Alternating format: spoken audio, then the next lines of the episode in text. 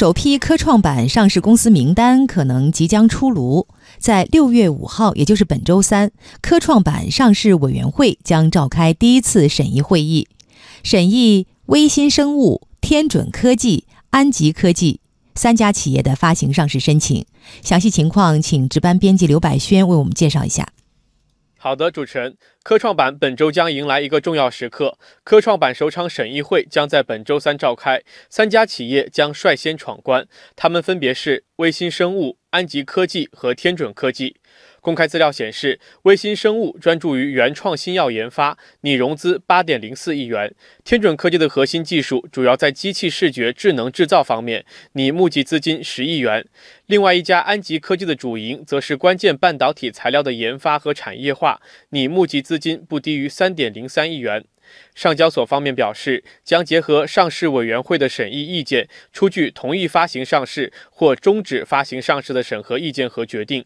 如果上市申请获批，上交所将按照程序报送证监会履行发行注册程序。业内观点指出，科创板首场审议会本周三召开后，首批科创板上市公司名单可能即将出炉，可以预计接下来会有更多的公司上会。证监会主席易会满最新表示，设立科创板并试点注册制改革已进入冲刺阶段。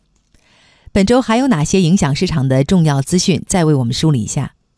好的，明天也就是六月四号，国家统计局将公布流通领域重要生产资料市场价格变动情况。流通领域重要生产资料市场价格是指重要生产资料经营企业的批发和销售价格，包括了九大类五十种产品的价格。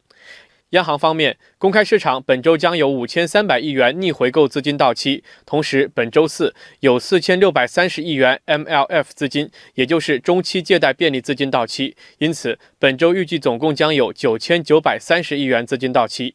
股市方面，本周共有二十九只个股解禁，其中八只个股在解禁后全流通。另外，本周有两只新股申购，其中沪市主板有一只，创业板有一只。国际方面，欧洲央行将在北京时间六月六号，也就是本周四晚上公布三大利率决议。上次公布利率决议的时间是北京时间四月二十六号。欧洲央行维持了三大利率不变。有机构认为，欧洲央行的利率仍将维持低位。